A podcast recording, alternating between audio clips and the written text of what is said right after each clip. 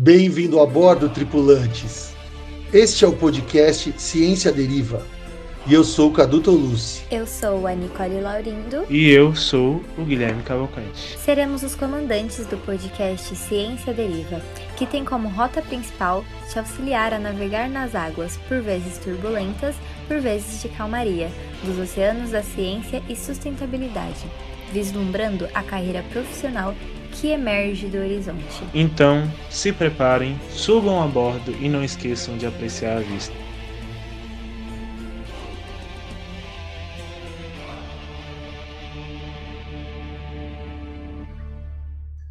Olá pessoal, tudo bem? Estamos aqui começando o 31 episódio do Ciência Deriva Podcast.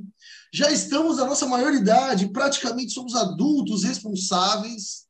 E, como adultos responsáveis, sempre olhando para frente e tentando ver o que o futuro nos aguarda, sem esquecer de um passado que não vai, nos vai continuar assombrando. Na verdade, assombrando não, mas continuar ao nosso lado, que é lutando incessantemente contra a entropia, sabendo que, mesmo com o passado que nos assombra ou nos relembra, ou num futuro que sempre chegará, um dia não vai chegar porque a entropia vai ganhar, o que importa na mãe natureza é o presente. Como diria Machado de Assis, é o tempo que vem, não é o tempo que foi.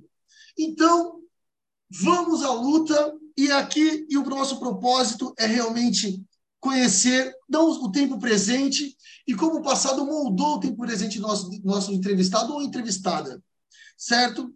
Então, passando a palavra aqui, hoje começar pelo Guilherme. E aí, Guilherme, como anda o seu presente? O que, que ele está vendo do futuro? E o que o passado diz sobre isso, cara? Tudo bem? Como estás? Cadu, meu, eu estou bem, estou ando melhor. Bem, meu presente, de, o meu, eu nem penso mais tanto no futuro, porque se eu pensar no futuro, eu não faço meu presente. Então, eu prefiro viver um, é? um, dia de cada vez. Você se embanana no presente, né? Eu me embanana no presente. Poético. Então, eu, eu prefiro início. pensar no, no, meu futuro como fosse tipo o que eu, eu, eu quero fazer até terminar meu dia. É, né? Aí eu, é eu fico melhor desse, desse jeito. Bem, Boa. eu ando muito bem. E você, Nick, como anda o seu presente? Meu presente anda bem, quer dizer. Ah, tá, tá indo, né? Como, como a gente costuma dizer, tá indo. Nada, nada de novo, assim. Mas é isso, galera. Hoje a gente está aqui, vou aproveitar que a, a, o gancho e vou apresentar o nosso convidado. A gente está com o Carlos Stênio hoje. Muito prazer. Eu vou apresentar um pouquinho do Carlos. Eu espero não perder o fôlego, porque. Bom, o Carlos ele é biólogo, escritor, colunista, ativista ambiental, divulgador científico, professor roteirista e idealizador do Biologia Aplicada. Carlos, aproveita e responde aqui pra gente como que é conciliar essa rotina enorme de, de coisas e funções. E quero agradecer muito por você ter topado. Muita gente te requisitou aqui. e é isso. Fala pra gente um pouquinho sobre. Oi, tudo bom? Obrigado pelo convite. Bom, como que é a minha rotina? Cara, bom, a minha paixão principal é a biologia, né? Então tudo gira em torno da biologia, então fica mais fácil de conciliar. Mas eu sou aquele, aquele tipo de pessoa que tenta fazer três mil coisas no dia, três mil... eu gosto de agarrar muita oportunidade, então dificilmente vou ser um cara que vai falar não. Qualquer oportunidade que chega, eu estou aceitando, eu estou avaliando, então acho que por isso que eu faço bastante coisa. Porque como profissional, desde que eu me formei, eu tento abraçar todas as oportunidades possíveis. Então, eu acredito que tenta fazer tudo da melhor forma. Tem aquele ditado. E não enlouquecer, que... né, cara? É, tem aquele ditado que fala lá é, como que você faz tudo de uma vez, aí o pessoal brinca que um sempre sai ruim. Você faz hum. três coisas de uma vez, aí. Mas eu tento fazer tudo de uma vez da melhor forma possível. E eu gosto muito do que eu faço, então acho que isso colabora e não sai muito das entrelinhas da biologia, então é algo legal de fazer. Sim. Ah, Carlos, ó, muitíssimo obrigado. A gente agradece muito agora formalmente, gravando para os anais, a sua presença, a sua presença, o aceite do convite. É uma, uma grande alegria para a gente aqui. Então, vamos começar, sem mais delongas, com a pergunta tradicional do repórter.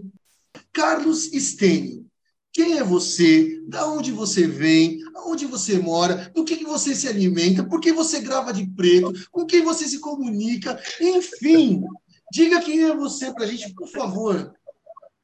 Bom, eu sou formado em ciências biológicas. Na real, eu me formei primeiramente em radiologia. Sou formado é. em radiologia. Aí depois eu fui fazer radiologia animal. Trabalhei em clínica veterinária tirando é, a radiografia de cachorros, gatos e animais silvestres, eventualmente. E depois eu fui para biologia. Atualmente sou formado em biologia, em bacharel. Depois da formação, eu trabalhei em um laboratório na minha própria faculdade, na qual eu me formei, fiquei lá ainda, quatro anos lá, ainda fiquei mais um tempo como funcionário.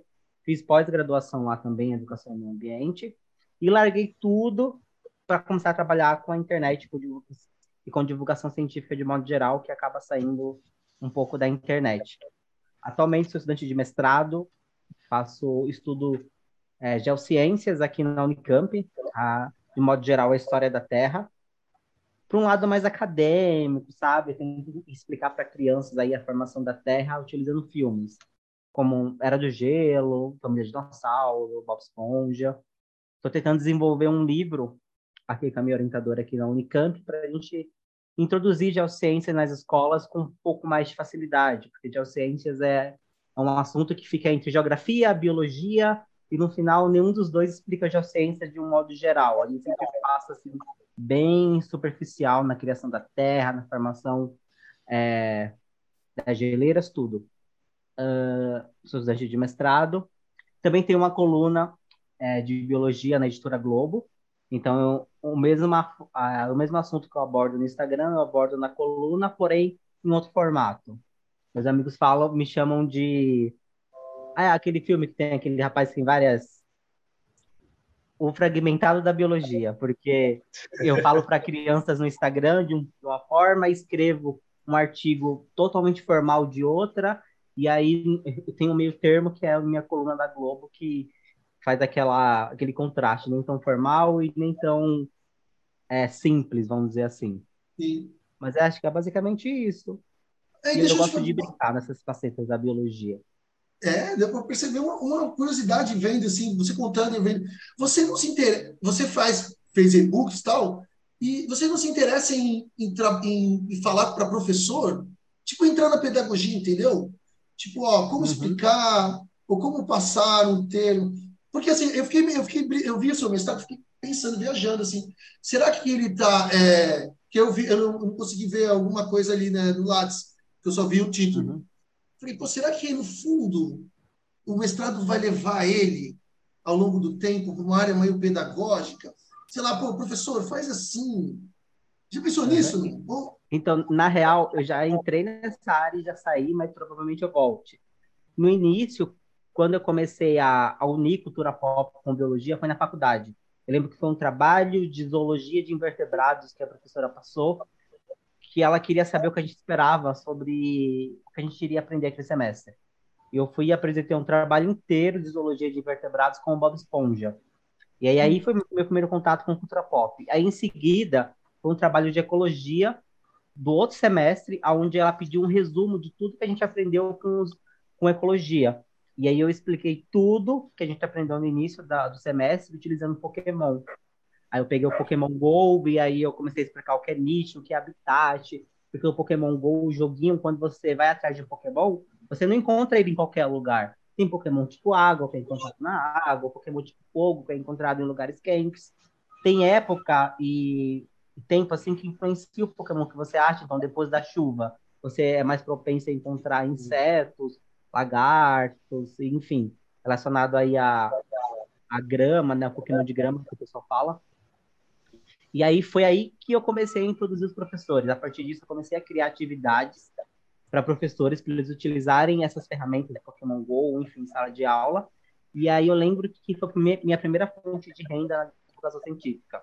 Eu produzia para o professor uma aula e ele pegava essa aula, fazia tudo em sala de aula, é, de acordo com o que eu escrevia lá, e aí que, lançou o primeiro, que eu lancei o primeiro e-book, porque aí começou a vir muito professor atrás. Então, um professor foi falando para o outro, e aí no início era três professores, depois foram 10, 15 professores. Quando chegou a uns 20 professores me, me contratando para é, diluir essa aula com cultura pop, eu falei, é hora de lançar um e-book. E aí eu fiz o lançamento ah. do e-book e foi para professor. Entendi. É, Nossa, e eu, eu acabei saindo disso depois, porque eu achei que eu poderia me aprofundar de outra forma, um pouco mais formal e acadêmica, por isso que eu entrei no mestrado. Mas no final, ah, por isso você optou o mestrado. É. Ah, tá. Mas assim, só para a gente voltar, que você falou de vários. Primeiro, quando você chegou para a sua professora, você entregou o trabalho e não falou nada que você ia fazer com Pokémon, e você tirou zero, ou tirou 10, ou tirou 5? Então, foi muito legal, porque ó, o primeiro foi o Bob Esponja. E aí, quando é. eu falei para ela, ela riu muito da minha cara. Ela falou, tipo assim, ó, porque o, o, tema, o tema era livre, sendo que a gente passar o tema para ela no dia que ela passou o trabalho. E aí, o meu grupo, tipo, até hoje a gente conversa bastante, né? Mas a gente era bem unido e cada um entendia a loucura do outro. E eu sempre fui muito criativo na faculdade, então eles deixavam, tipo assim, você escolhe o tema e a gente desenvolve. E aí eu falei para eles, ó, vamos fazer isso, isso, isso com o Bob Esponja. A gente vai criar um mapa, é, um, um, mapa, um mapa filogenético da filha do biquíni e começar caminhando pelos organismos mais simples, chegando até nascendo de bochechas, que é o mamífero. Então, bora seguir esse caminho, eu apresentei tudo para eles. A professora também ela aceitou de, muito de boa. A Fernanda, o nome dela, inclusive. Foi ela que me ajudou a estar tá fazendo isso. Deu coragem, aceitou, né, também. É, é, ela aceitou muito de boa e ela sempre foi muito aberta aulas dinâmicas. Foi, eu lembro de aulas com elas que a gente teve assim na quadra de futebol, aula de ecologia, todo mundo deitado na quadra de futebol e ela explicando. E foi uma das melhores aulas, inclusive uma das melhores professoras que eu tive. E aí eu lembro que a turma estranhou. Eu lembro que quando eu coloquei o slide do Bob Esponja, aquela gargalhada de geral, assim, mas aí no final todo mundo fez. Muito legal, hora. É, porque não, é, realmente acho que no, dentro da faculdade, é, assim, lógico que aparece, mas hum. é surpreendente, né? Pelo menos a, surgir. Pega de surpresa todo mundo. É, e aí no final desse semestre teve até uma questão na prova que ela colocou relacionada ao meu trabalho. Ah, ela que massa! Foi uma, foi uma questão questionando se o Lula Molusco é um povo ou uma Lula, para a gente é, analisar a estrutura dele para responder. E a metade da sala errou, inclusive ela até eu virei motivo de ódio na sala no final da. da Já foi cancelado, né? É. Você e quando chegou em Pokémon ainda, então. É, então, quando chegou de Pokémon, Pokémon, foi legal porque virou um trabalho. Então, é, depois que eu saí da faculdade, todos os semestres que veio depois de mim tiveram essa aula com Pokémon. E eu lembro que eu estava trabalhando lá na faculdade e eu vi o pessoal de biologia andando com o celular, caçando Pokémon, junto com a professora dentro da, da universidade. Então eu saí de lá, eu, eu passei a ideia para ela que tinha de Pokémon, ela replicou na sala, então a gente sentou lá e fez todo Nossa. o processo lá, a gente saiu para caçar Pokémon. E ela também tinha umas ideias sobre isso, porque ela já tinha pesquisado, a gente juntou a minha ideia com a dela e fez tudo. E aí eu lembro que depois disso, outros semestres começaram a replicar. Hoje ela não está mais na faculdade, mas assim, acho que uns três ou quatro semestres que veio após a minha formação fez esse trabalho. Porque eu lembro que eu ficava lá no laboratório só vendo o pessoal caçando Pokémon com ela na faculdade. Que legal, ah. que legal. Deixa eu te perguntar, você é, tem bastante essa essa questão, né, de misturar os desenhos com a biologia em si, e você mesmo fala que a biologia está em tudo, e realmente está. É, mas quando você era menor e você assistia esses desenhos, é uma curiosidade minha mesmo. Você já imaginava, por exemplo, Pokémon? Quando eu era pequena, assistia Pokémon, eu não fazia ideia do que eram os Pokémon. Tipo assim, ah, esse é tal animal, esse é tal bicho. Você já não pequenininho, né? Mas assim, um pouco maiorzinho, você já fazia essa relação? Pior que não. A minha primeira relação foi realmente o Bob Esponja. Que quando eu entrei na faculdade, a minha visão de biólogo era o criador do Bob Esponja. Então, o pessoal que entrou comigo falava, ah, e tá lá o Richard Anusa, e sei lá, o pessoal que passava na TV assim, eu nem tava ligado no pessoal que passava na TV. A minha visão de biólogo era o Steve Herrenberg que criou o Bob Esponja. Porque eu, eu sou muito fã do Bob Esponja, tipo assim, na minha infância, o Bob Esponja era meu desenho preferido. Simpson e Bob Esponja. Sempre tive uma quedinha aí por desenhos de, de personagens amarelos. E aí, é, eu, eu assisti o desenho e eu pesquisava sobre ele na internet. E aí, em Bob Esponja, eu me deparei com a biologia. E a partir do Bob Esponja que eu me interessei pela biologia, decidi fazer o curso. Mas, assim, aí comecei a ter essa visão. Eu, eu brinco que a faculdade me acompanhou nesse processo, porque tudo que eu aprendia na faculdade eu tentava relacionar com alguma coisa com a cultura pop. Mas só comecei a ter essa visão depois que eu entrei mesmo. Então, só duas vezes eu entendi duas coisas. Eu, primeiro, eu imaginava que você era uma criança que passava o dia inteiro vendo desenho. E eu fui uma é. criança assim, cara. E, porque você, não sei se isso te inspirou a fazer a união depois mais para frente. Não sei se você era assim. Então foi o Bob Esponja que meio te ajudou a decidir, por mais que você gostasse de bicho, uhum. Bob Esponja foi aquele empurrãozinho a mais para você marcar o X ali na hora de escolher a profissão? Foi, porque acho que a partir do Bob Esponja comecei a conhecer o criador e comecei a conhecer a biologia. Porque na minha cabeça a biologia era os biólogos lá de, de roupa camuflada, pegando bicho Sim. na mão e mostrando.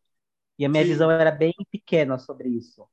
E aí, conhe... aí, conhecendo um biólogo que se formou em biologia marinha e criou um desenho animado, eu já comecei a pensar, poxa, Existe aí outras possibilidades de atuação. E aí o fato de eu gostar de bicho, eu confesso que no começo eu fiquei em dúvida entre veterinária e biologia, que acho que é normal, acho que mas radiologia para veterinária, né? Para animal também, né? É, eu sempre passei por esse processo de animais. Não estou bem em radiologia, e eu lembro que a minha turma de radiologia, na hora de fazer estágio, estava todo mundo procurando em hospital, em, em, em, dentista, e eu fui, era o único da sala que queria fazer no veterinário.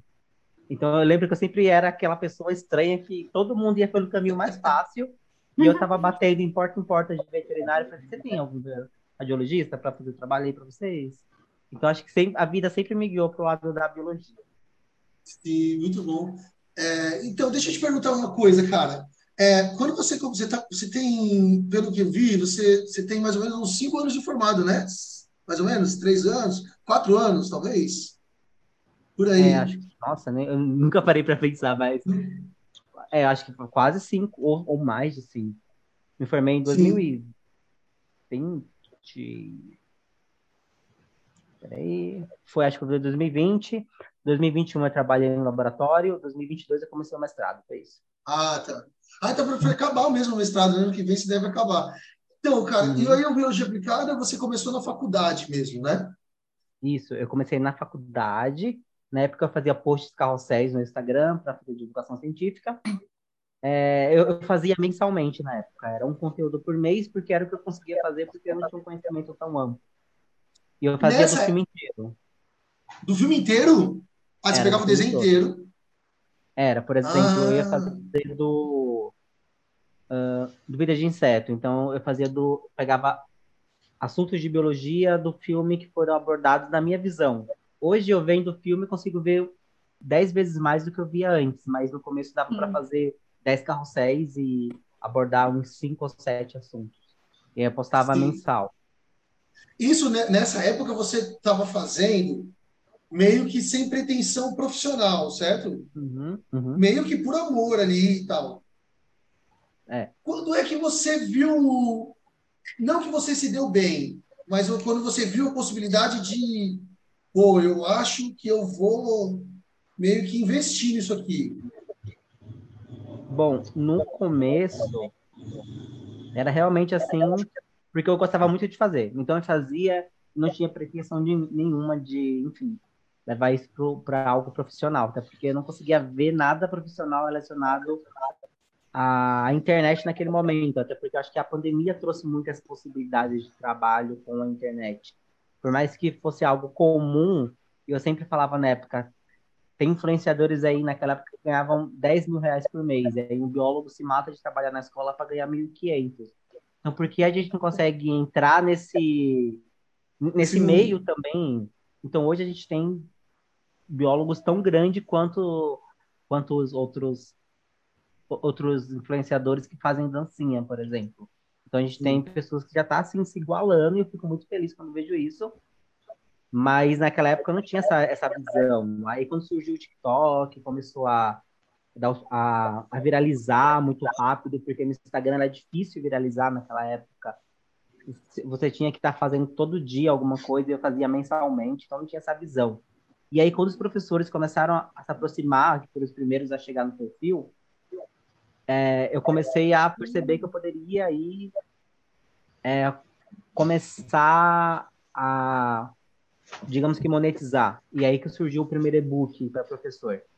Porque aí eu tinha um conhecimento para passar, eu não conseguiria passar aí um por um. No início eu até passava para um professor, para outro, para outro, mas depois, quando começou a vir muito, eu não tinha tempo e não, não tinha como parar o que eu estou fazendo para atender. Aí veio que surgiu o e-book que, que é meio que tá aí para quem quiser baixar e quem quiser utilizar. E a partir Aproveitando daí... você falando sobre e-book, o, e aquele, o livro que eu, assim que eu vi, é um post seu mais, mais recente que você postou sobre o livro, sobre a Caramba, esqueci o nome da, da menina. Alice no País das Alice. Maravilhas, no caso hum. da biologia. Que não é o livro, tá, um livro físico também, né? É, eu acho que eu tenho ele. Ah, tem aqui, ó. Esse aqui. Eu achei demais esse livro. Eu, Mas os desenhos são lindos, cara. A cor. A coisa capa. mais linda mesmo. É, eu não li o livro também, então eu vi, eu vi na internet. Nossa, é muito, muito legal. Lindo. Ele fala sobre todas as informações do, dos personagens. Tem anatomia interna aí, ó. Olha. É. Então, o, o, livro foi o seguinte: eu lancei esses e-books primeiro, que era no formato digital para professor, e eu lembro que na época deu uma encalhada muito boa, assim. Ninguém queria, eu fiquei, meu Deus do céu. Mas Como aquele. Tudo, né? O é, e-book aquele... está dizendo que ninguém queria. É, foi logo de começo, o primeiro e-book, mas é aquele ditado, né? Os professores é, queriam que eu ajudasse de uma forma mais fácil, mas assim, o e-book tinha acho que quase 100 páginas, e aí você teria que, que passar por diversos assuntos para chegar naquilo. Então era muito mais fácil eu passar no Instagram o assunto, é, como posso falar? Picado. É, direto. É. Direto. Direto. Tipo assim, é, eu quero falar é, sobre relações ecológicas no Rei Leão. Era muito mais fácil eu gravar um vídeo ou fazer um carrossel sobre isso do que o professor começar a ver nas cento e poucas páginas. E aí chegou um momento que eu dei uma revoltada, eu falei assim, não, chega, sabe? Eu tô aqui atendendo o professor por professor, parece que eu tô fazendo aquele trabalho de coach. Agora é o seguinte, o, o e-book tá aí, é, o e-book tá aí, quem quiser, o e-book tá disponível, é só baixar e ir atrás do que, do que as pessoas precisam. E aí eu comecei a fazer conteúdo direcionado para crianças, não para professores. Foi uma mudança que eu comecei a ter. E aí, na época, eu fiz uma collab com a Débora Aladim, na época do Enem, ela faz conteúdo de história, e ela estava lançando um e-book também com um assunto parecido com o meu, que era história com super-heróis da Marvel. Ela explicava alguns momentos de história. E aí a gente fez uma collab, a gente gravou uns vídeos para o canal dela no YouTube, foram dois vídeos, e a gente fez duas pequenas apostilas é, em vez de direcionar para professores, para alunos que vão fazer Enem. Aí eu lembro que na época eu expliquei, eu expliquei alguns assuntos de biologia do Enem com Shark Boy e Lavagão. Sim. Que Minha filha ama esse filme. Já assisti umas cinco vezes com ela. Nossa, e foi seleção natural com Shark Boy e Lavagão, me lindo. É, e seleção ecológica com Monstros S.A. procurando Nemo Rei Leão. E aí eu montei isso com ela, a gente disponibilizou e disponibilizou o e-book para professor. E na época a, os alunos gostaram muito e os professores meio que foram obrigados a ver o que é aquilo que estava acontecendo, porque eram alunos de ensino é, ensino médio indo para o Enem, estudando a partir de uma apostila feita por, na época eu era estudante, e ela também, dois é. estudantes, um de história e um de biologia, e aí os professores começaram a ir atrás, e aí viralizou a, a, o e-book no meio dos professores. Eles tinham grupos no Facebook, começaram a postar. Eu lembro que ele ficou entre os mais vendidos durante uns seis meses, na parte educacional. E Nossa. tendo, assim, e-books de pessoas muito fodas, assim, é, que, que eu admiro muito de outros meios lá. E era época de Enem. Então, quando é época de Enem, eu não, não sei muito sobre isso, que eu não estou no meio, mas tem aqueles milhares de cursos para estudantes, sabe? Sim. E o meu tava lá, assim, no meio, sem nenhuma pretensão. Era mais um, né? É, e não era nem para estudantes, era, era para professores. E aí eu lembro que eu falei, é isso. Aí depois disso eu fui fazendo outras coisas. Tem um, um e-book do Covid. Ah, nenhum desses e-books estão disponíveis mais, infelizmente, mas em breve volta. Eu quero lançá-los no formato de livros. E eu estou fazendo mestrado já para isso, para deixar um pouco mais profissional. Sim. E aí tem um do Covid, que também é bem legal, porque as crianças me perguntavam muito na época o que, que era o Covid. Porque na TV passava algo muito assustador, não que não seja É. preocupante. E aí eu montei um e-book explicando o que era um COVID, é, o que era o Covid, que foi um e-book gratuito que eu joguei assim na internet, sem pretensão também nenhuma, para os professores explicarem para crianças pequenas o que, que era um Covid. E, o, e a importância da, da Da quarentena. e vacinação, da quarentena. Acho que eu cheguei a ver. Isso. E aí eu, eu utilizei na época o Sem Florestas, Bob Esponja, Pokémon para explicar tudo o que era esse rolê do Covid. E aí a partir daí eu comecei a me, me direcionar mais para os alunos e menos para, os- para os professores. Mas agora tenho que dar uma voltada. Sim, muito bom. Deixa eu te perguntar uma coisa é, que eu achei interessante. Eu estava lendo no seu site, você diz né, da criatividade, você cita até que o que você fez. É, porque assim, ó, que é uma coisa que acho que é, me deixou muito, muito feliz a ter de você aqui, de poder conversar, ter sua atenção. Você, é, uma vez eu estava vendo uma entrevista do Mano a Mano lá do Marcelo Adnet, ele até fala assim, tava, tava conheceu uma menina, era da, da- das artes, e ele falou, nossa, você é muito talentosa, quantos anos você tem? Aí a menina falou assim, ah, isso não importa, importa é a minha capacidade e o que eu estou fazendo, né? E eu concordo com ele. Ao mesmo tempo, assim, você é uma pessoa que está quatro anos, cinco anos formado, vai, vou pensar assim. E, e você conseguiu um reconhecimento muito grande e é, muito rápido, né? Que dificilmente as, pe- as pessoas não dão credibilidade tão rápido assim para as pessoas. É, é mais difícil, acontece, como aconteceu com você, mas é mais difícil. Eu queria perguntar assim, primeiro, quando que você se tocou que essa credibilidade veio? E quando você, como você dormia quando você sabia que ela veio? Você conseguia dormir? Você se sentia cheio de você, deitava, sabe, na cama, na cama assim, ó, fazia assim, nossa, eu tô abafando. Então, no começo, eu foi bem difícil, né, me dando uma de vítima, não, mas foi bem difícil pra, por parte de outros biólogos. Então, a biologia, a, a, é Nicole, Nicole, né? Não sei se é seu nome. Pode. Nicole. Ela, ela pode confirmar isso, acho melhor que eu. A biologia, agora é bem menos, é uma área muito machista. Tá? É agora bem menos, a gente tem uma diversidade maior de pessoas na biologia. Mas quando eu entrei, existia um, um complozinho assim de biólogos que não gostavam muito do que eu fazia. Então, Fala os na minha divulgadores, você diz, é, ou professores. tinha, na parte de internet tinha divulgadores e quando eu levava para fora, sempre tinha aquele aquele formado há 30 anos atrás que ficava tipo, que merda, sabe? Que Sim, merda. Na, na parte de divulgadores rolava muito um assunto que eu estava pegando uns assuntos de biologia que eram muito complexos, diluindo muito ao ponto de ficar infantil. E eu sempre defendi essa causa que a biologia, a, mi, a minha forma de explicar a biologia, biologia era para todo mundo. Então, eu não tenho que explicar de uma forma adulta. Eu posso explicar de uma forma infantil, passando o conteúdo certo é o que importa. Sabe? Eu posso explicar o conteúdo de trás para frente, fazendo sentido para mim é o que importa. E aí, da época, tinha muito isso. Eu lembro que eu dava palestras, e tinha algumas palestras adaptadas para criança mesmo, para criança de 6, 7 anos. Então, rolava muito isso da parte deles. E aí, é, eu sempre fui muito direto nesse, nesses assuntos. Então, no começo, a credibilidade não vinha por parte de biólogos. E via muito das crianças. Eu, eu brinco que as primeiras pessoas que me deram credibilidade foram as crianças e depois veio os professores, porque as crianças que apoiaram, me abraçaram e eram elas que me defendiam assim de comentários de outros biólogos. E elas jura? Olha que delas. massa. Sim, porque era um, é um meu público hoje é diferente também. Nenhum biólogo que faz divulgação científica, a gente conversa sobre isso, ter o mesmo público que eu tenho, porque em grande maioria o meu público é criança. E não é uma criança tipo assim, adolescente de 18 anos, é de 8 a 15, 16, no máximo assim 17. Então, o meu público era diferente, né? Porque eles não entendiam muito isso. A credibilidade, entre aspas, começou a vir depois que eu comecei a entrar no meio acadêmico mesmo. Porque aí eu vi uma necessidade de, de, de documentar o que eu estou fazendo, porém, para é, de uma forma mais formal mesmo.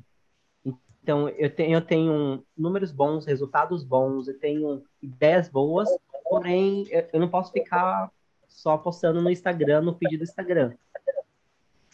E Sim. aí que, que, começou a surgir a credibilidade, eu comecei a entrar no meio acadêmico, aí o, o pessoal de biologia, os estudantes, começou a prestar, começaram a prestar um pouco mais atenção, e aí eu comecei a fazer palestra, é, e participar de uh, de eventos de biologia de faculdades, e aí o pessoal começou a pensar, ó, esse menino aí tá, não tá falando muita, tá falando merda não, tá falando algo que faz sentido. E aí começou a vir, mas isso faz pouco tempo. Por mais que meu conteúdo tenha viralizado, assim, com as crianças há três anos atrás, o pessoal mais adulto começou a levar isso a sério nos últimos dois anos, talvez. Na época da pandemia, 2000, porque aí você conseguiu a gente, eu vou fazer essa aí e vocês perguntam, tá? Desculpa que eu me empolguei aqui. Você conseguiu, eu vi no seu, nos seus destaques lá, você conseguiu uma, uma parceria com o TikTok, você foi até pro Rock in Rio, deve ter sido muito massa, né? Ficar no camarote, oh, deve ter sido muito bom, é, curtido bem. Você fez o TED, né? Uma gravação, né? Uma palestra, uhum. que é uma coisa que dificilmente uma pessoa consegue, deve, deve ser uma coisa muito, muita satisfação pessoal. É, é muito, muito legal, bom, parabéns mesmo, cara, massa. E, e eu fui convidado para dois TED na época, com o mesmo assunto. Eu tive que escolher um dos dois, foi horrível para mim, porque eu queria fazer os dois, mas era tudo o mesmo assunto. Ah, quais eram? O, o assunto foi, foi da relação dos animais. Pode explicar você, melhor do que eu, né? Foi sobre o comportamento homossexual em animais. Sim. Isso teve que ah. escolher um só. Foi, porque na época eu, eu tinha lançado um livro infantil que abordava comportamento homossexual em animais e aí um monte de site começou a replicar esse livro. E assim, na época, o pessoal estava tava balando assim com o livro, porque saiu tudo que era site, UOL, enfim. E aí, mas na real era tudo claro, o livro estava assim, desabando. Foi meu maior fracasso, entre aspas. Assim. Eu fui chamada a atenção por falar isso no Instagram. Tem até no destaque, porque ele vendeu muito mal. As pessoas falavam muito mal dele, por ser um livro que é, era um livro de biologia narrado por uma criança autista. Então, ele, ele, a, um menino biólogo de lá, ele narrava uma situação que ele tinha, que ele passou quando era criança. E ele fazia uma coisa totalmente lúdica, assim. E aí falava sobre diversidade animal, sobre como os animais eram diferentes e se aceitavam, e como preconceito não existe nos animais, só na sociedade humana. E aí ele foi muito vendido como livro infantil de comportamento homossexual em animais. Mas a real era uma página que mostrava dois pinguins é, que eram machos e estavam é, criando um filhote, que eram baseado, baseado em história real. E depois mostrava uma criança que virava um peixe que ficava, que conhecia peixes de formatos diferentes, cores diferentes e se aceitavam e se amavam entre si. Era um livro assim. E aí esse livro deu uma viralizada, assim, de, de algo né, de forma negativa. E aí que surgiu as oportunidades da palestra, da palestra do TEDx. Chegou duas sobre o mesmo assunto, sobre o comportamento homossexual, abordar isso para crianças, etc. E aí o que eu aceitei foi uma de Guarulhos, porque era pandemia na época. Então era o lugar mais próximo que eu conseguia ir e que eu conseguiria fazer com calma, porque a gravação do TEDx, assim, te deixa muito aflito. Porque é você no meio de uma coisa com tinha um drone girando assim em volta. Ah, difícil, né? Nossa. Deve ser muito. Caramba, deve ser um saco. Não, e uma e curiosidade, você... eu gravei duas vezes, porque da primeira eu não consegui gravar, juro. Meu primeiro, assim, ó, não consegui. Você travou? Eu travei real. Nossa. Eu travei real. Eu fui a primeira vez, e aí eu, eu cheguei a finalizar a gravação, mas era tipo assim, era 10 minutos de palestra, eu, eu demorei duas horas para concluir. Ah, tá. Sim, putz. Nossa, eu é, mas eu acho que é uma responsa é difícil, cara. Né? Uhum. Porque, querendo ou não, isso vai ficar. O seu nome ficou lá, agora está gravado ali. É assim, é uma oportunidade, você tinha que ir mesmo. E aí você, você chegou, ah, você não conseguiu porque você falou, mas duas horas eles, eles falaram, não, vai, volta amanhã e grava de então, novo. Na real, na real, ele falou assim, não, tá bom, a gente vai fazer os cortes, etc. E aí eu fui para casa sabendo que eu não tinha dado 5% de mim, que eu estava muito nervoso. E, e, eu, e eu trabalho muito sem roteiro, assim, eu tenho um roteiro, eu estudo em cima dele e eu falo por cima desse roteiro. Mas naquela época, naquele, naquela gravação, tinha palavras que eu não podia utilizar. Então, tinha palavras que poderiam dar gatilhos, palavras que poderiam ser tiradas de contextos, caso fossem cortados trechos. Então, o meu roteiro, ele, ele passou por várias é, análises. Eu montei o roteiro e passou por umas três pessoas. Então elas mudaram tanto o roteiro que quando chegou até mim, tipo, não parecia que tinha eu que tinha sido escrito. Não entendi. havia escrito aquilo ali. Tudo isso para não ter a, a, o risco de ser cancelado, né? É, porque aí se uma pessoa chega lá e faz um corte, distorce tudo que eu falo, e aí viraliza só o corte, por exemplo. E foi basicamente o que aconteceu com o seu livro, que você acabou de falar, né? Foi. Foi e aí basicamente eu... isso. E aí eu falava no Instagram que ele tinha sido um fracasso. E aí teve umas três pessoas que mandou mensagem, falou assim, o meu filho, que é autista, lê seu livro todos os dias à noite. Então, assim, fracasso é muito relativo. Eu até postei um print, tá lá no destaque do Instagram, porque aquilo mudou muito o preconceito sobre fracasso. Então, tipo assim, aí teve essa moça que mandou mensagem, aí teve outra que mandou mensagem e falou assim, ó, oh, meu filho é autista, e o único livro que ele tem sobre biologia, sobre o assunto é esse. E ele quer muito um sobre dinossauros, porque ele é fã de dinossauros, ele quer ser biólogo. E aí recebi uma terceira mensagem também com um assunto relacionado, falando, ó, o meu filho tem o mesmo nome que o personagem e ele também tem autismo e explicou toda a história. E eu falei assim, é, fracasso é uma situação um pouco é, é subjetivo, né? É, é, porque, é subjetivo. Porque no meu conceito, assim, na época, eu, eu analisava como fracasso porque eu não tinha tido a mesma ele não foi lançado da forma que eu queria, ele não teve atenção da forma que eu queria, eu tive que tirar ele de, de circulação porque eu não estava lendo muita coisa ruim sobre ele. Então achei melhor Sim, tirar do que. Você achou eu... que você lançou ele bem? Assim, desculpa, ah, fala aí, Nick, depois eu pergunto, já perguntei demais. Não, pode, pode responder. É, até perdi. Enfim, é, nesse contexto que você falou sobre sobre a internet em si, né? A internet tem muito disso. É, eu até falo assim para minha família que a internet é, é, cruel quando ela quer ser, ela, é, ela é cruel. Então, é, hoje em dia, você. Foi até uma pergunta que a gente recebeu aqui da Natália Martins, que ela falou assim: que hoje em dia você tem alcançado muitos seguidores, e como que é isso, como você lida com isso. É, e, e dentro desse contexto que você falou, é, de crítica mesmo, porque a gente sempre vai ter esses dois lados, né? O lado uhum. bom da internet, que te abraça, que são essas mães que te mandaram mensagens, que eu acho que é isso que faz valer a pena e a gente continuar. E sempre vai ter o lado negativo também, né? E, e hoje em dia você tem muitos seguidores, e como que você lida com isso? Porque a internet já te deu muito, até onde eu sei, né? Já te deu muito é, como eu posso dizer, muitas oportunidades, mas também tem essa, esse lado negativo que pega.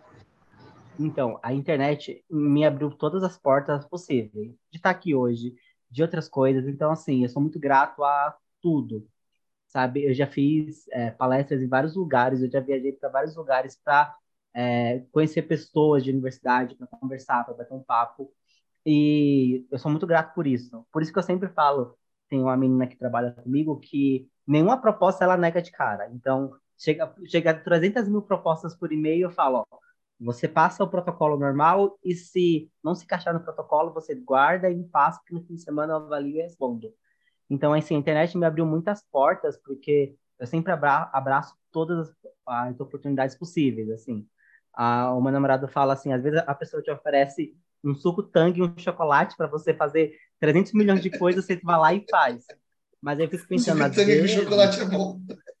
Mas às vezes o suco tangue e o chocolate, e o chocolate é só um bônus para milhares de coisas que você vai fazer. Então, por exemplo, tem uma coisa que ainda vai acontecer, mas quando vocês postarem, provavelmente ou deu muito certo ou deu muito errado. Mas na, na próxima semana eu vou para Curaçá, na Bahia, é, acompanhar a reintrodução das ararinhas azuis que estavam extintas desde o início do, dos anos 2000, né? E agora elas estão voltando. E é uma das oportunidades que ia passar batido na minha vida e eu falei assim, eu vou analisar, conhecer o que que eles querem e é e isso é uma das coisas que eu vou fazer que, abre, que me abre muitas portas. Então, acho que uma dica, talvez, é algo que a gente debate muito com os biólogos atualmente que fazem divulgação científica, é que a gente tem que analisar muito bem as, as oportunidades, sabe? Para que a internet consiga te fornecer coisas legais. Porque eu conheço pessoas assim do meio que, por exemplo, que não sai de casa sem que seja pago e, e, e sem que não saia todos os conformes eu sempre falo, às vezes você tem que dar aquela. fazer a. ser um pouco mais maleável para aproveitar as oportunidades. E aí, eu enrolei para responder a pergunta eu faço, mas perdão. Mas aí é.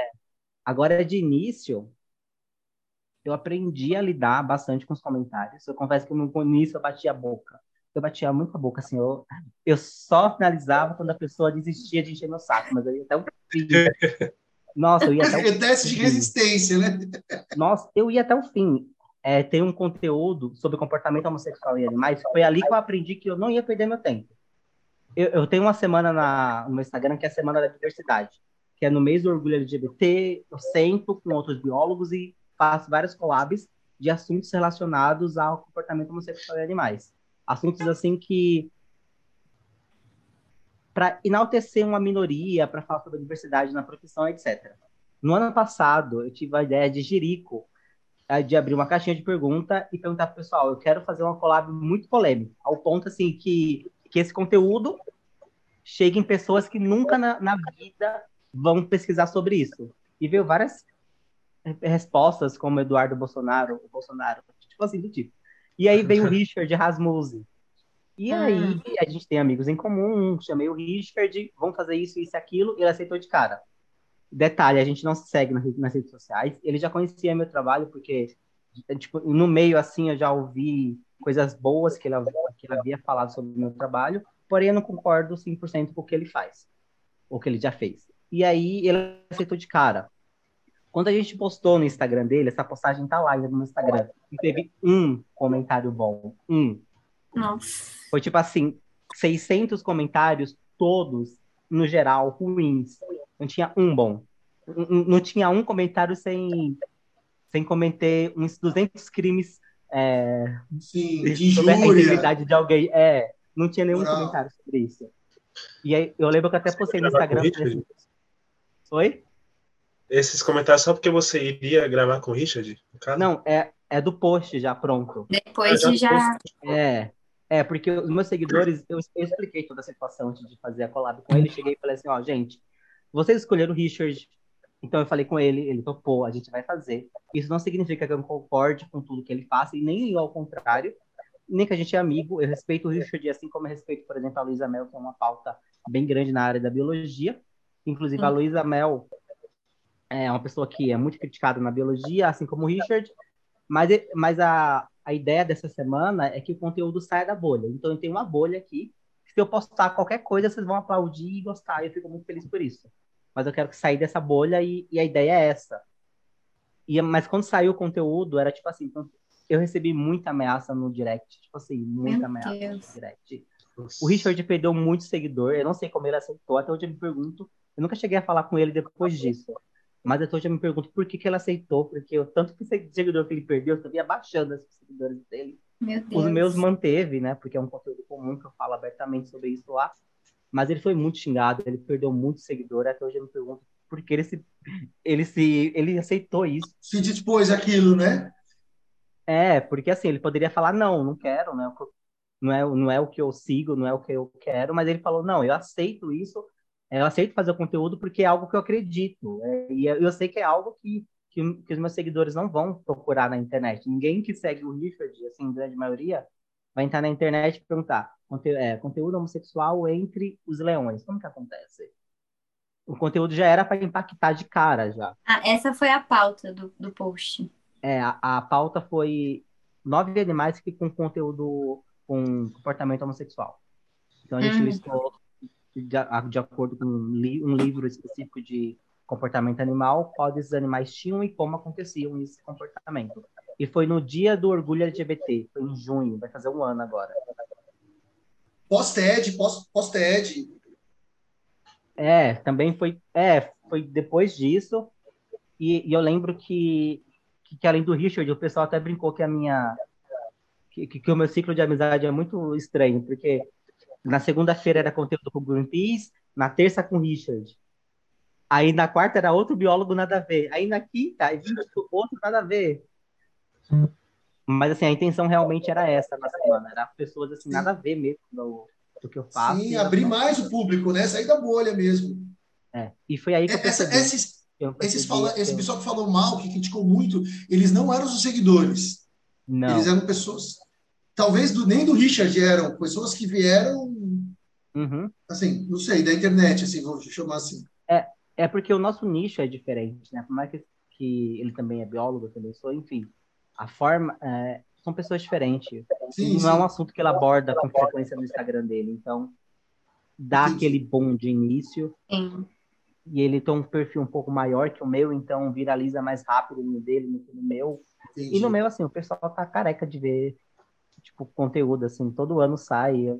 Fica até mal de refazer o conteúdo todo ano sobre o mesmo assunto, mas é um assunto Eu acho legal. que é importante, né? Eu acho que também Mas é isso-.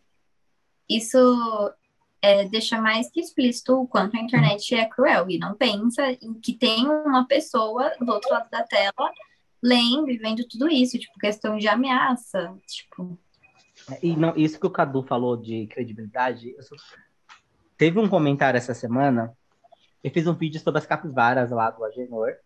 Obviamente, o vídeo teve seus, os seus comentários ruins, mas a grande maioria dos meus seguidores concordaram comigo, mas quando viralizou teve comentários péssimos. péssimos. E eu ignorava todo, restringia a pessoa, né? Que quando você restringe, ela pode comentar quantas vezes ela quiser, ela dá engajamento pro post, sendo que o comentário só aparece se você aceitar. Então, é, é- então ela consegue ver o comentário lá, mas as outras pessoas só conseguem ver se eu deixar. Então, a pessoa Uhum. comentou alguma coisa ruim, eu não bloqueio, eu não faço nada, eu só restringo.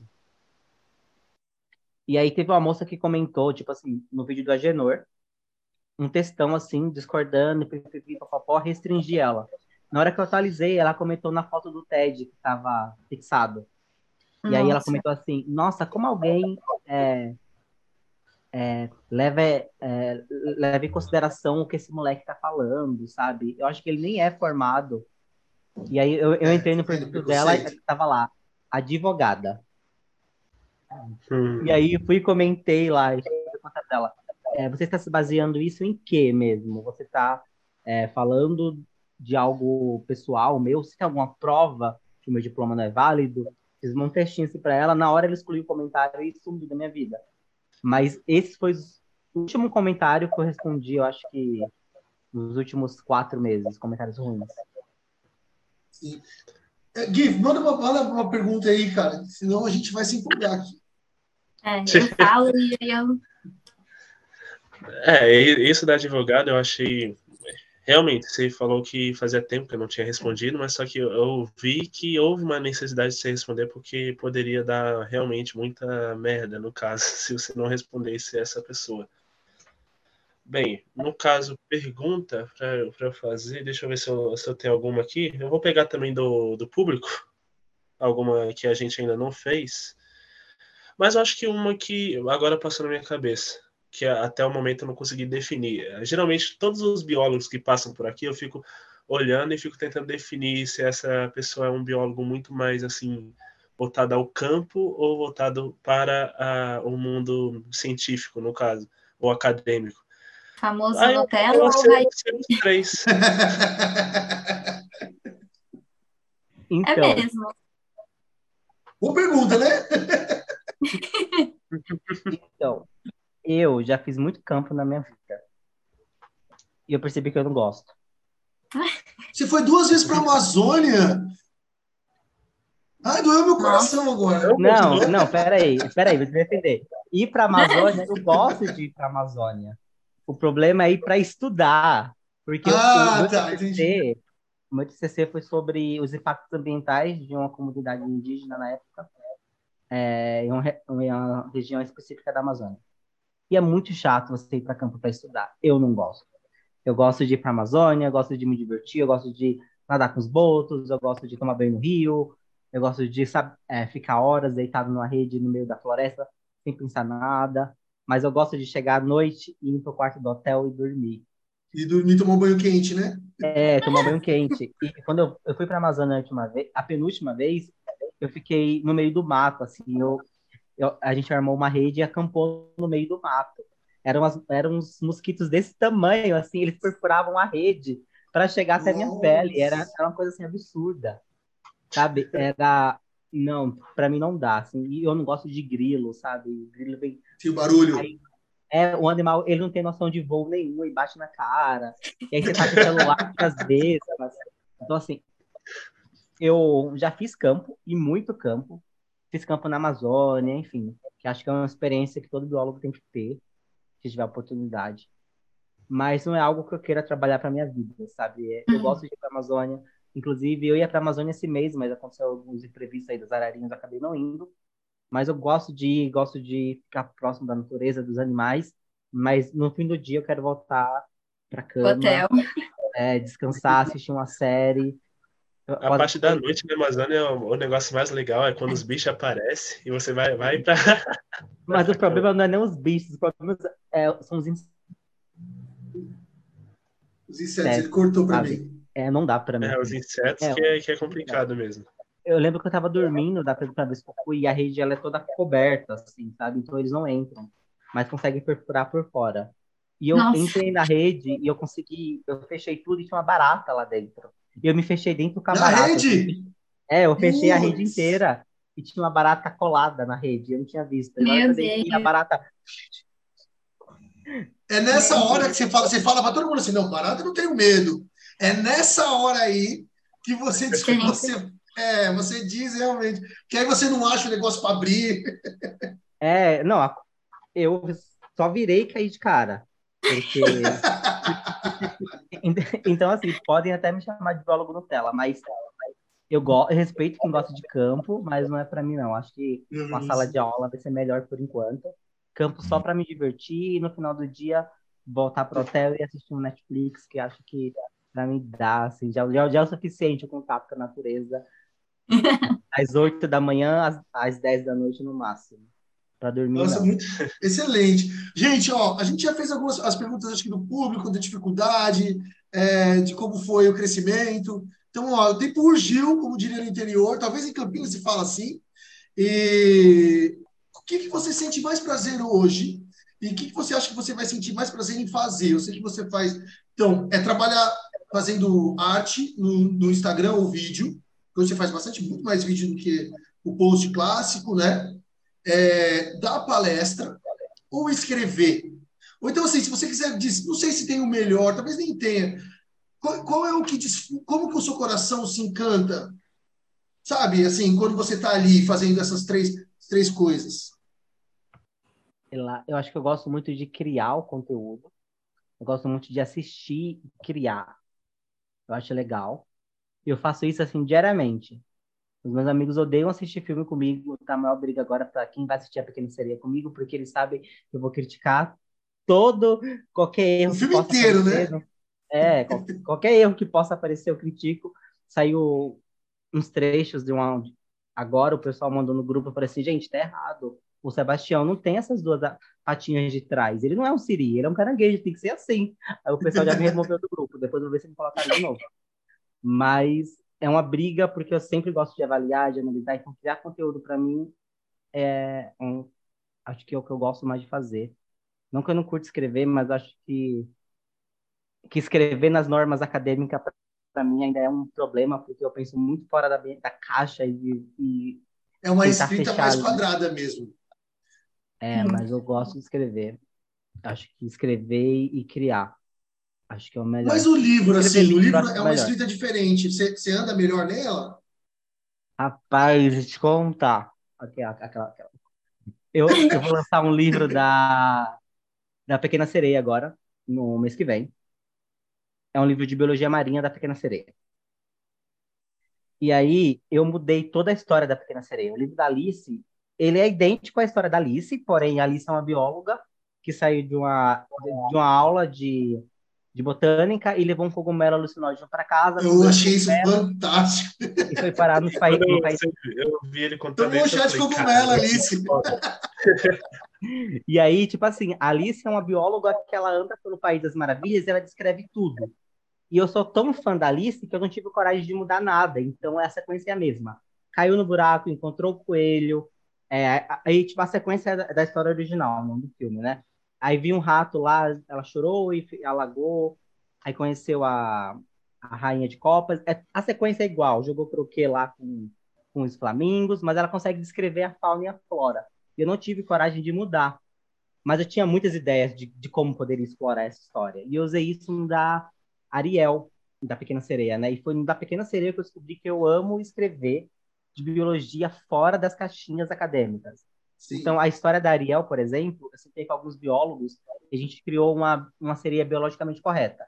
Então, a gente sentou e falou assim, ó, a gente vai criar o olho dela, o formato da cabeça, o formato do corpo, as mãos, os braços, é, os dedos, tudo de uma forma que ela consiga viver na vida real, se ela fosse uma personagem real. No final, ela ficou bem assustadora e a gente decidiu alterar algumas coisas, esconder alguns dentes, fazer umas coisas menos assustadoras. Mas, é, mas hoje a minha personagem principal, ela é, por exemplo, ela tem a cor de uma baleia jubarte, ela tem, ela é um mamífero que respira igual as baleias e os golfinhos, então ela não respira embaixo d'água igual os peixes, então ela sobe para a superfície, tem um espiráculo aqui em cima da cabeça, respira e desce. E o corpo todo adaptado. E, e aí a história é totalmente louca, e foi aí que eu descobri que eu gosto muito de escrever. A história gira em torno da, da Pequena Sereia, mas diferente da, da história da Disney, ela não troca a cauda dela por pernas para ficar com um homem, porque o intuito dela é muito maior. E a gente criou um, eu, a gente não, eu criei uma cidade fictícia chamada Ocos Pocos, que é onde vive vários personagens de contos de fadas. Branca de Neve, Cinderela, Mágico de Oz, dividido por reinos. Não sei se você joga no RPG, a gente criou um mapa de RPG, é tipo Reino de Ocos Pocos e vários sub-reinos. É, o Reino do Final Feliz, onde mora Branca de Neve, Cinderela, Rapunzel, e o Reino de Copas, onde mora o Rainha de Copas, País das Maravilhas, Reino da Maçã Envenenada, onde mora as vilãs. E aí, as, as princesas, elas só permitem que morem nesse reino se tiverem um final feliz, com o príncipe e o castelo. Então, o livro é, um, é uma crítica aos finais felizes de princesas que Sim. se humilham para príncipe para conseguir ter esse final feliz, enquanto o príncipe só precisa ser um príncipe. Mas as princesas precisam passar por uma maldição, precisam, sei lá, trocar suas pernas, arriscar sua vida para ter um final feliz. Então, nesse livro, a vilã não é a bruxa do mar, a vilã é as princesas que, que, que fazem todo esse final feliz. final feliz. É, e aí a, a sereia troca isso para ter um final feliz. Ela meio que usa o príncipe para isso. Né? E aí, eu, quando eu conto isso, a pessoa fala, Carlos, você queria uma história muito louca, você deve ter fumado muito maconha. Eu falei assim, eu não fumo nada, né? eu, não, eu, eu, nem bebo álcool, eu sou super careta, assim, eu não bebo nem álcool. Eu, sou aquele cara do rolê que bebe refrigerante o rolê inteiro. Sim, sim, que vai dirigir no final, né? É, e, e aí foi aí que eu percebi que eu curtia muito escrever. Porque eu criei uma história assim que, que nunca, acho que alguém parou para pensar de uma cidade onde as princesas expulsassem os personagens para o mundo real e eles, eles eram obrigados a procurar um final feliz para conseguir voltar. E, e, e, essa história, ela gira em torno da Pequena Sereia, sendo que ela, ela entra em outras histórias. Então, ela entra na história da Cinderela, da Branca de Neve, do Pinóquio, do Peter Pan, da Chapeuzinho Vermelho. Ela vai migrando por todas as histórias, mas ainda assim a, a principal é a Pequena Sereia. Então, foi aí que eu percebi que eu curtia muito. Assim. Eu tenho até medo de falar que foi, foi inspirado na história original da Pequena Sereia, porque no final Isso mudou só muito. temos da sereia. Só temos a sereia. Nossa, é de uma criatividade. É um, é um cidadão, é um cidadão de mente inquieta, não é? Nossa. Ele deve. Você, você deve. Ó, eu estou pensando, você está falando aqui, eu, eu, criei um personagem de você agora. Você deve acordar a 200 por hora, sabe? Sabe aquela pessoa que até irrita de manhã? É você, não é? Não, não eu acordo de manhã de mau humor, mas minha cabeça está ah. trabalhando. trabalhando.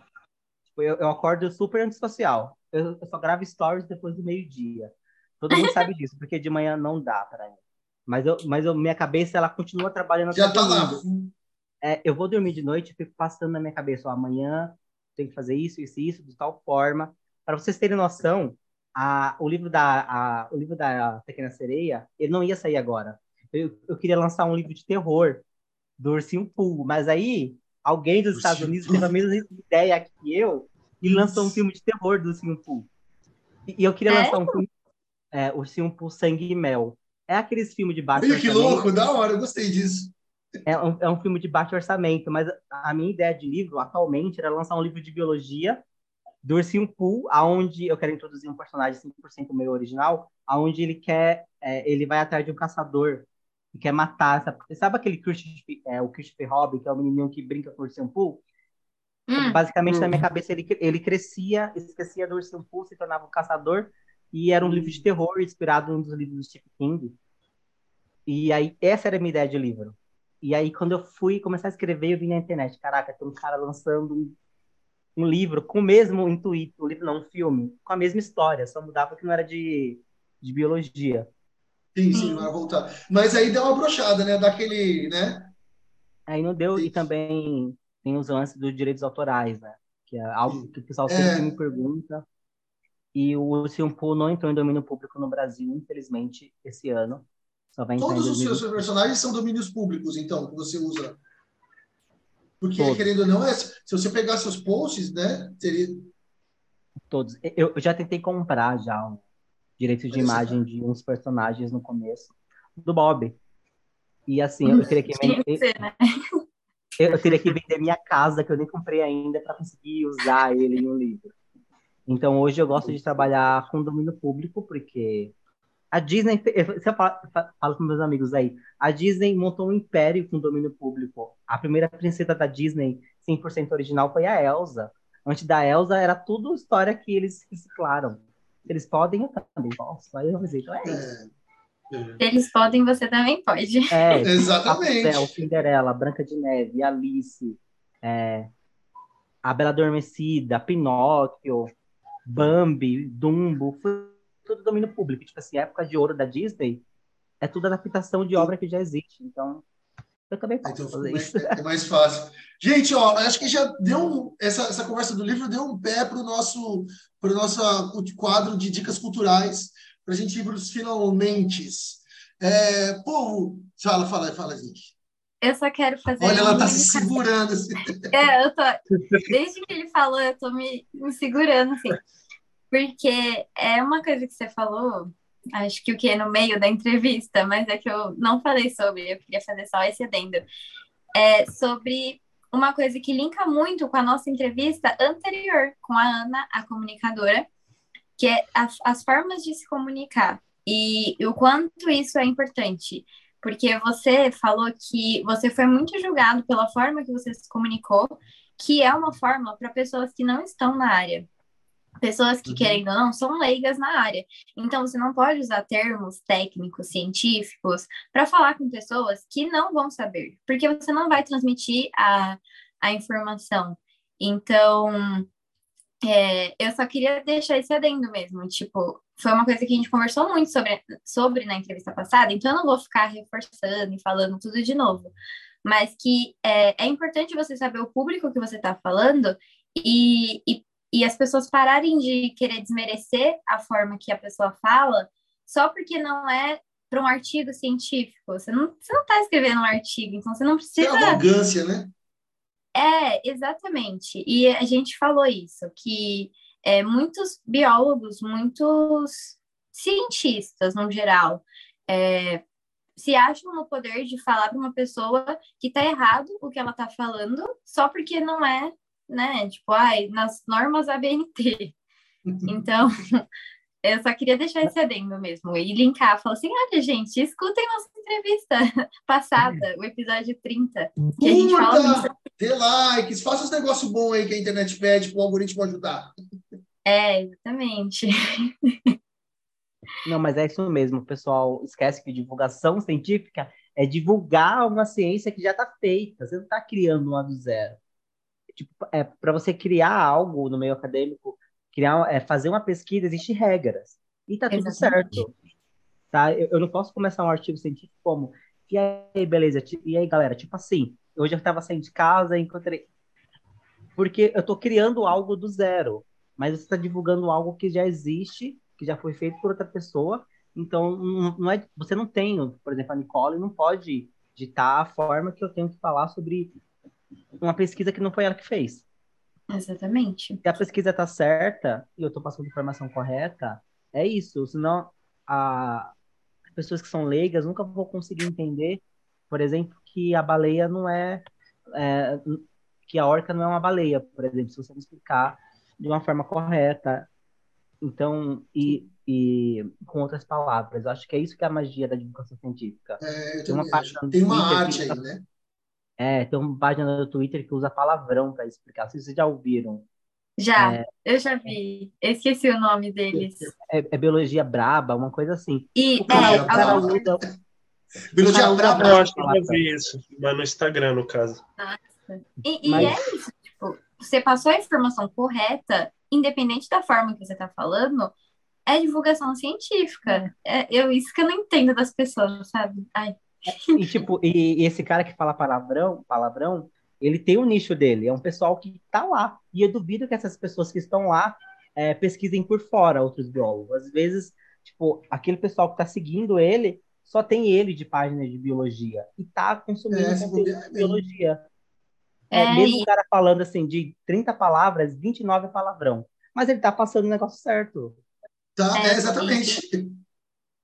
E tá divulgando, querendo ou não, a nossa área, né? A no- Nós da biologia. Enfim. É isso, É, gente. a Agora a gente pode A divulgação é pop, certo? Vamos às dicas culturais.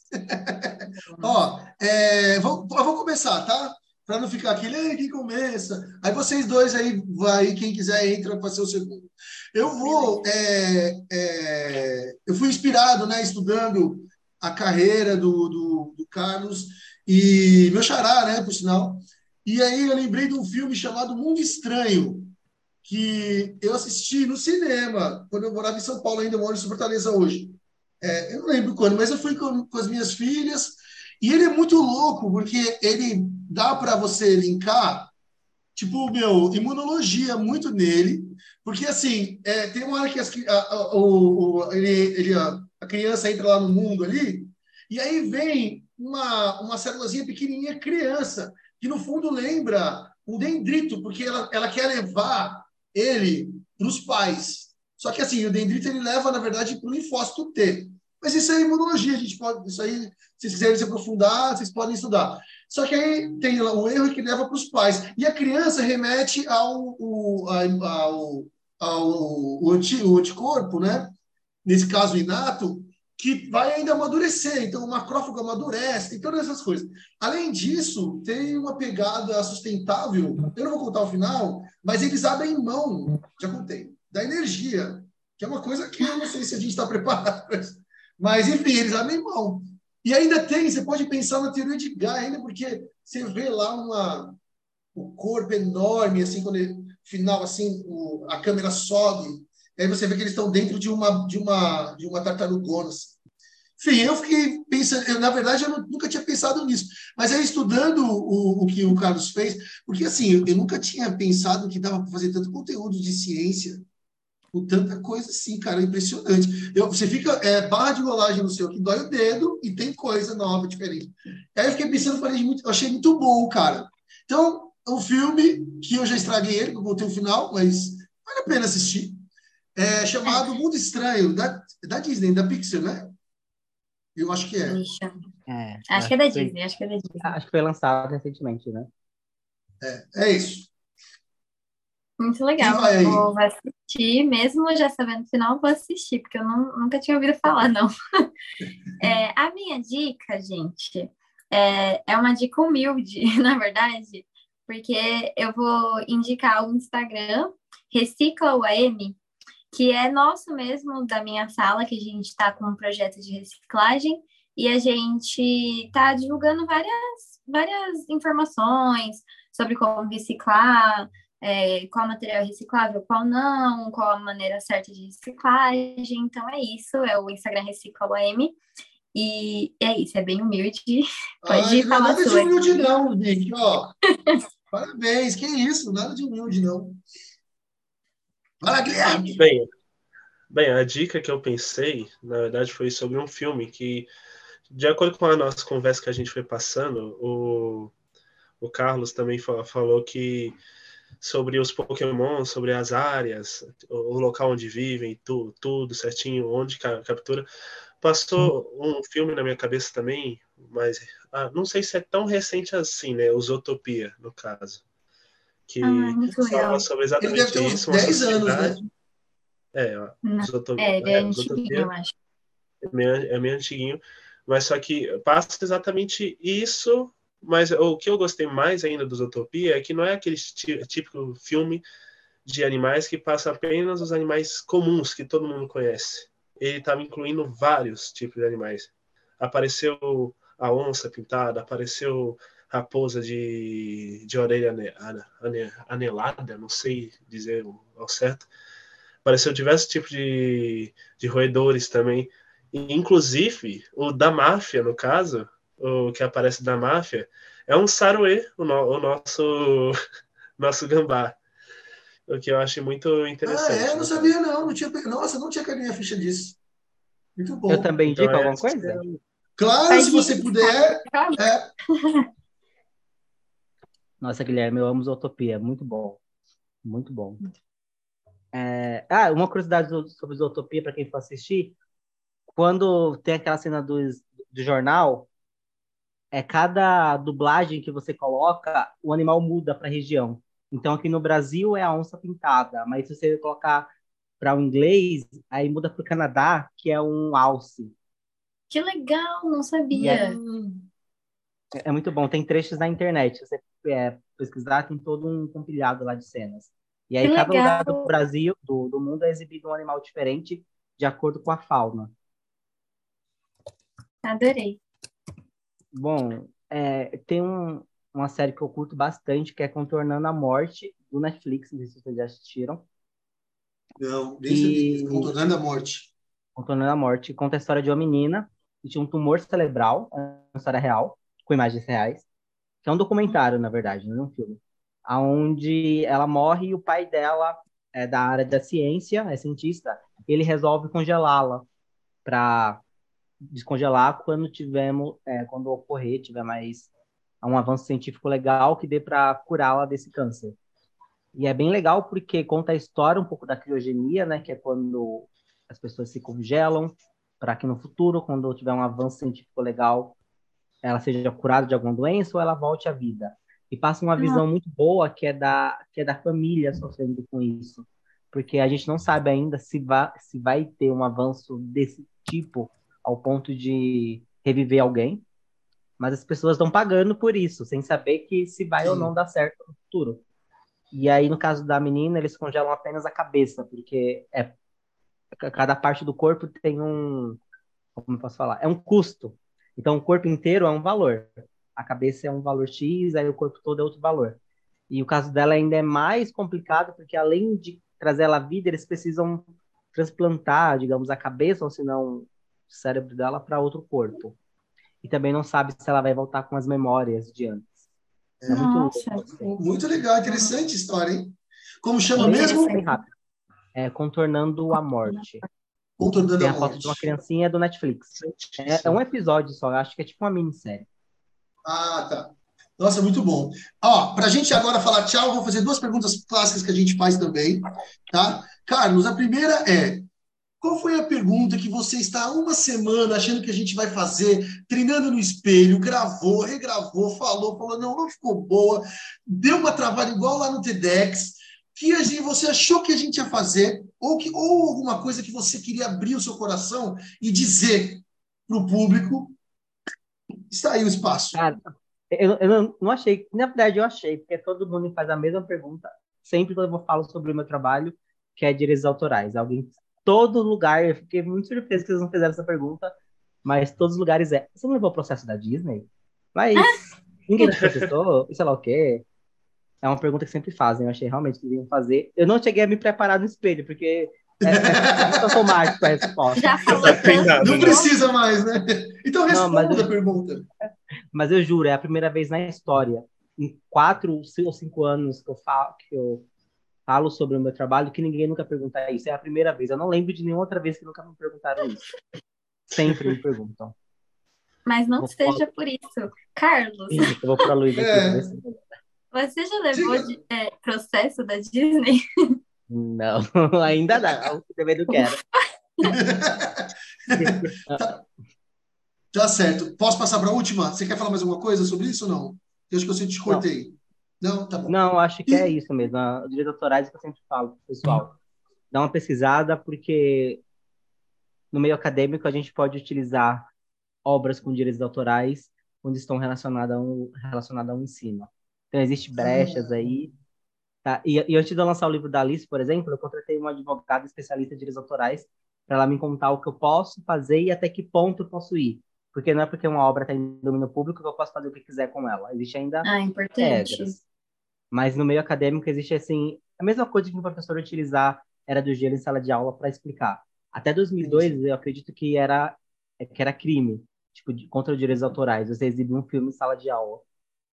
Aí depois Hum, acho que foi não. por isso que começaram a ter uma brechinha na lei onde você consegue utilizar filmes sem, frin- sem fins lucrativos, obviamente, para explicar algo relacionado Uhum. a- ao assunto que você quer abordar.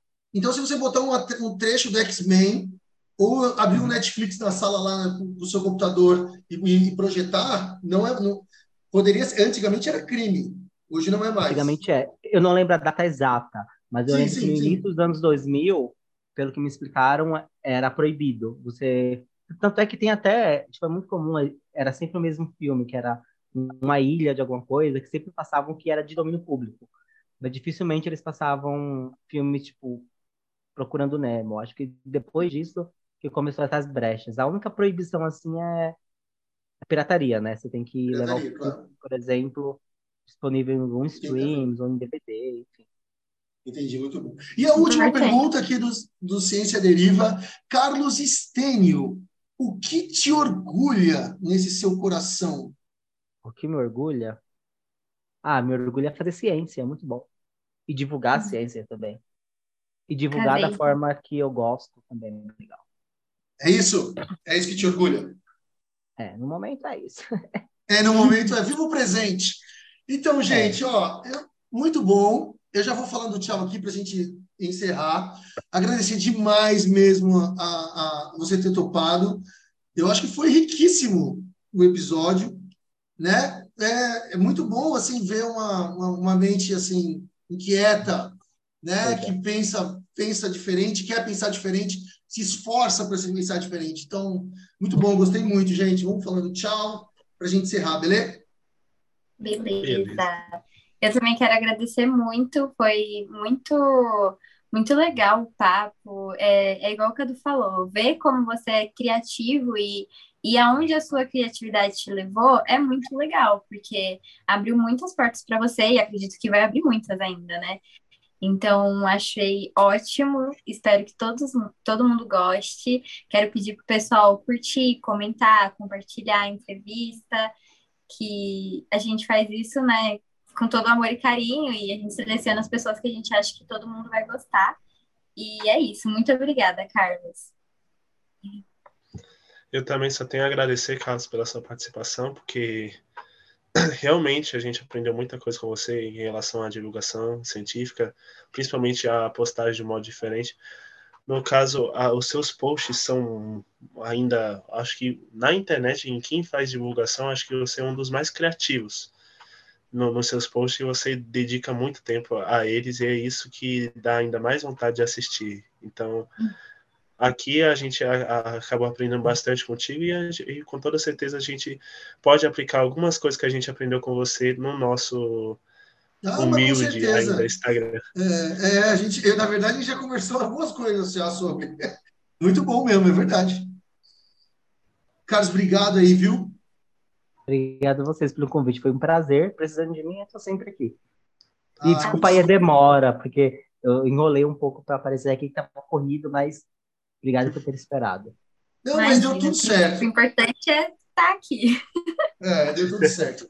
Tá bom, gente? Então, finalizamos o nosso trigésimo primeiro episódio do Ciência Deriva Podcast. Espero que você que esteja ouvindo até agora nos dê uma moral lá na internet, para o algoritmo nos dar moral também. Então, estamos aí torcendo para isso. E nos vemos numa próxima entrevista. Então, gente, muito obrigado e até a próxima. Obrigada, gente. Tchau, tchau. Tchau, gente.